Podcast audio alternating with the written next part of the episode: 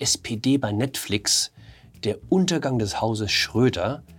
In China lassen sie auch Fische auf Corona testen und wie Aldi sich in der Influencer-Welt verirrt. Hallo und herzlich willkommen zu einer neuen Folge von 9 Minuten Netto. Mein Name ist Jan Fleischhauer, ich bin Kolumnist beim Fokus und wir schauen hier gemeinsam auf die Lage in Deutschland. Sigmar Gabriel hat damit gedroht, die New York Times zu verklagen. Eine Reporterin hatte ihn nach seinen Verbindungen zu russischen Energiemagnaten gefragt. Seine Kontakte zu Repräsentanten aus Russland sowie von Gazprom beschränkten sich auf die Jahre 2014 bis 2016, war seine Antwort. Es sei ausschließlich darum gegangen, einen Gasstopp in die Ukraine zu verhindern. Sollte die New York Times seine Treffen in einen anderen Kontext rücken, werde er rechtliche Schritte einleiten. Ich bin sicher, in New York ist ihnen augenblicklich der Schreck in die Glieder gefahren. Der ehemalige Vizekanzler und Wirtschaftsminister der Bundesrepublik Deutschland droht mit Klage. Uh. Offenbar hat er niemanden, der mal in den Terminkalender schaut, ob die Angaben, die er einer Zeitung wie der New York Times gegenüber macht, auch der Wahrheit entsprechen. Hier haben wir ein Treffen von Gabriel mit Alexei Miller, dem CEO von Gazprom, Datum 30. Januar 2017. Hier gibt es einen Besuch bei Putin, dem Boss der Bosse, vertrauliches Abendessen in dessen Residenz bei St. Petersburg, Datum Juni 2017. Hier traf Gabriel wieder auf Gazprom-Chef Miller, diesmal anlässlich der Hochzeit von Gerhard Schröder mit Soyon Kim, Datum 2018. Und hier sehen wir ihn am 15. April 2018 mit dem Nord Stream-Beauftragten Matthias Warnig beim Turnier Schalke gegen den BVB in der Gazprom-Loge. Ziemlich viele Termine, die nicht exakt in das Zeitfenster von 2014 bis 2016 fallen. Gut, Gabriel ist auch nicht mehr der Jüngste. Da bekommt man schon mal die Daten durcheinander. Wir beide sind praktisch eine Generation. Ich weiß, wie das ist. Also, my heart goes out to you, brother. Haben Sie die Bilder von Gerhard Schröder in der New York Times gesehen?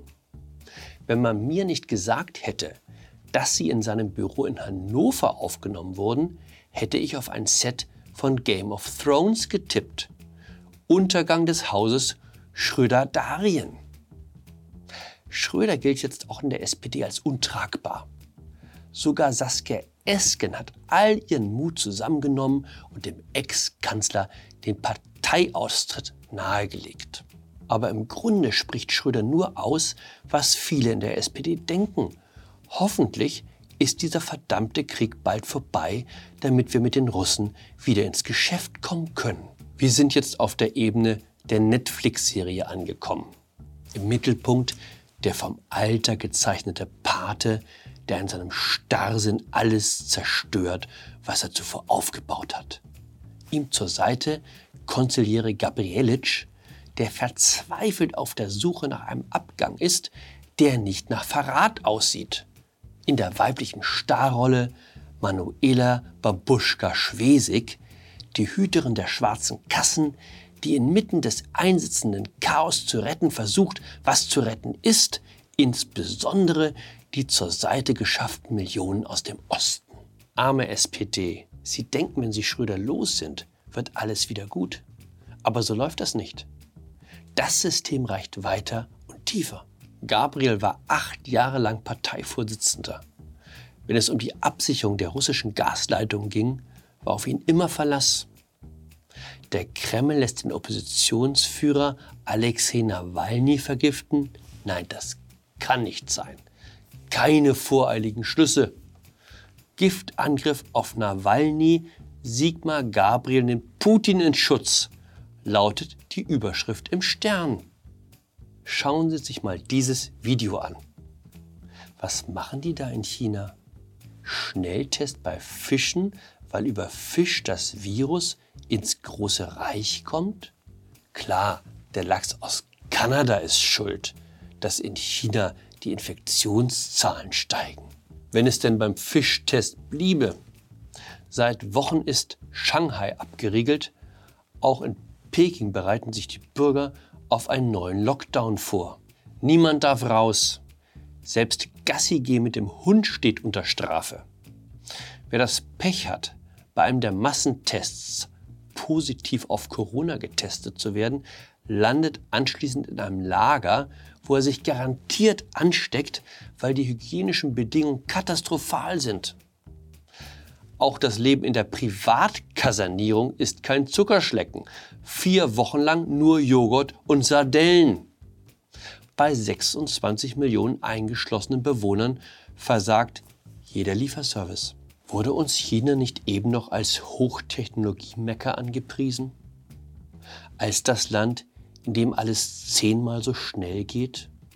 Als Zukunftslabor des Kapitalismus? Und nun stecken sie Teststäbchen in Lachse und verdammen Millionen zu Hausarrest bei Keksen und abgelaufenem Joghurt. Da lebe ich doch lieber im abgehängten Europa. Das Problem der Chinesen, Impfstoff lässt sich nicht mal ebenso kopieren wie Adidas Sneaker oder eine Boxershort von Calvin Klein. Es gibt einen chinesischen Impfstoff, doch der taugt nichts. Und die Chinesen mit BioNTech zu impfen, das lässt der Nationalstolz nicht zu. Also bleibt nur Dauer-Lockdown. Zero Covid forever. Aldi hat die Welt der Influencer entdeckt. Wir möchten die Marke Aldi Nord mit den Themen der Generation Z zusammenbringen und ihnen eine Plattform bieten.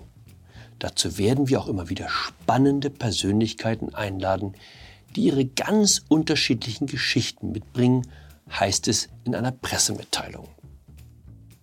Die spannenden Persönlichkeiten dieser Woche waren die 28-jährige Ida Marie aus München, die seit sie 15 ist weiß, dass sie auf keinen Fall Kinder bekommen will, und der Vegan-Aktivist Theo Scharow.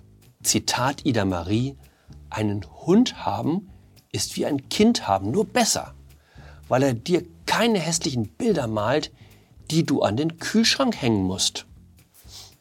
Antinatalismus, also die Ablehnung jeder Schwangerschaft, ist bestimmt ein gesellschaftlich wichtiges Thema. Ich finde es prima, dass Aldi auch Verständnis für Menschen schafft, die Kinder ablehnen. Ich frage mich nur, ob das auf Dauer ein marktfähiges Konzept ist, wenn der Nachwuchs ausbleibt. Erst wird es sehr still beim Regal mit den Lutschern, dann beim Regal mit den Überraschungseiern irgendwann gehen ganz die Lichter aus. Influencer gehen übrigens selten bei Aldi einkaufen. Dort findet man in der Regel Leute, die gar nicht wissen, was Antinatalismus ist, geschweige denn es buchstabieren können. Mir sind diese Leute tausendmal lieber als spannende Persönlichkeiten wie Theo und Ida Marie. In dem Sinne. Bleiben Sie influenced, bleiben Sie kinderfreundlich, bleiben Sie mir gewogen. Ihr Jan Fleischhauer.